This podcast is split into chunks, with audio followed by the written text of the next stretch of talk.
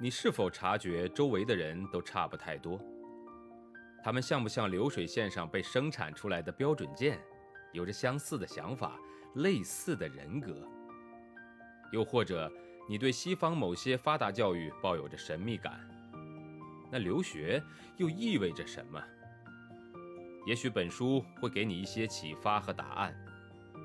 欢迎收听《十一岁去德国：一个中国女孩的留学经历》。作者夏千若，演播生意人陛下。我做的第一篇报告是介绍香港。八年级的地理课上也讲到香港是英国的殖民地，在一九九七年将要回归中国。我从小就很向往香港，那时主要是因为迷恋香港的明星。后来在德国的电视里看了介绍香港的旅游节目，被维多利亚港湾那五光十色的迷人夜景所着迷。更重要的是，我在中西文化间成长，于是被香港的中西文化的完美融合所深深吸引。在那里，人们大张旗鼓地过着中国传统的节日，大家是如此重视亲情。而法律和社会机制又吸收了西方文明的精华。爸妈的朋友曾送我一套由五千块卡片组成的香港夜景拼图，我花了一个暑假的时间，早拼晚拼，最后终于拼在了一起，挂在了墙上。每当看到那幅美丽的夜景画，我就情不自禁地浮想联连，想象着自己走在霓虹灯闪烁的大街小巷。或是住在哪幢高层的建筑当中，正透过落地玻璃窗欣赏着大城市的夜景。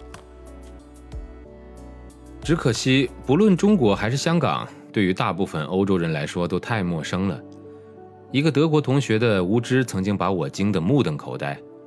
他说：“中国是香港的一个城市，而香港是日本的一个地区。”于是我自告奋勇地向老师要求做一个关于香港的报告。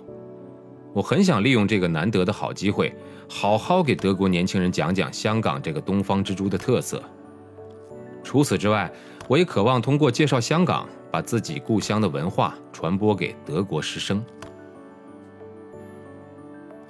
人一旦有了兴趣，就会产生动力。在准备报告期间，除了读地理课本中相关的内容之外，要在课外找资料。我的首选是去曼海姆的城市图书馆。那里的书籍最全了。不过，在真正开始看书之前，我要知道如何找到它们，就是要先学习使用图书馆，熟悉借书规定等等。最终，我找到了十几本和香港有关的书，一些是中国旅游丛书，当中有介绍香港的章节，也有整本都是介绍香港的，穿插着大量的图片。我选了五本内容相对丰富、可以互相参照补充的书抱回了家。看了大量资料之后，最大的挑战就是选择对我来说重要和次要的内容。除了读书，我很留意身边的媒体，杂志中有没有关于香港的文章，电视里有没有介绍香港的节目。准备报告的过程中，很重要的一点是和老师沟通。告诉他进展如何，需要什么帮助和资料。尽管不少报告的题目听上去枯燥无味，但是要讲给大家听的，必须是自己彻底弄明白的。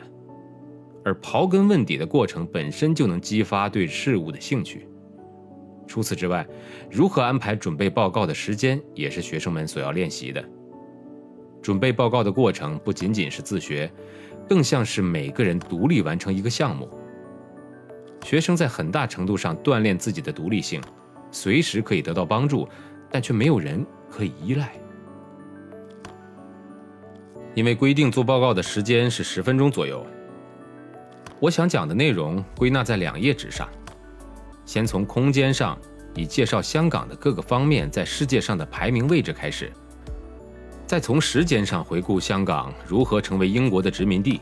又如何从一个小渔村变成了如今的世界金融中心和购物天堂？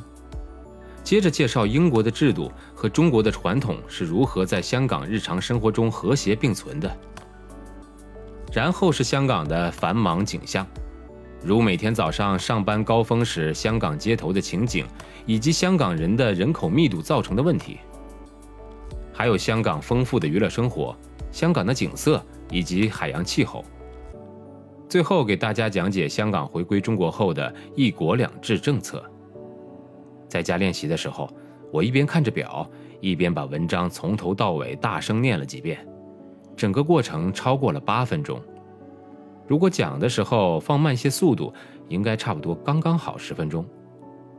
我当然希望做报告时尽量放开说，而不是局限于演讲稿。为此，我不但把稿子上的内容读得滚瓜烂熟。而且把稿子以外相关的信息也罗列在了脑子里，这样不管提到什么问题，都能像模像样的回答一番。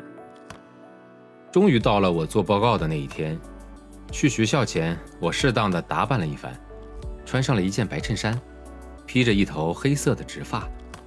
人如果打扮的精神，自信心也能跟着提高不少。地理课前还有两节别的课。我心里一直按耐不住兴奋，感觉身边的同学都和我一样激动。其实除了我自己，没有人知道我今天要做报告。我利用地理课前的休息，早早在讲台前做起了准备，把几本画册摊开放在讲台上，在黑板上写上了两个大大的中文字“香港”。我在中文的下面又用德语写上了“香港”。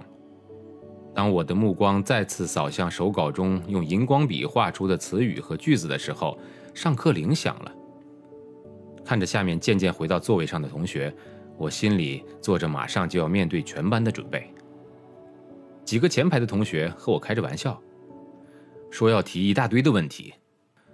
这几句玩笑大大缓解了我的紧张的心情。我看到许多同学都好奇地打量着我在黑板上写的那两个中文字。心里暗暗庆幸，还好德国人看不懂中文，因为我自己写的字实在是不太好看。本章节的演播告一段落，感谢您的收听，欢迎订阅。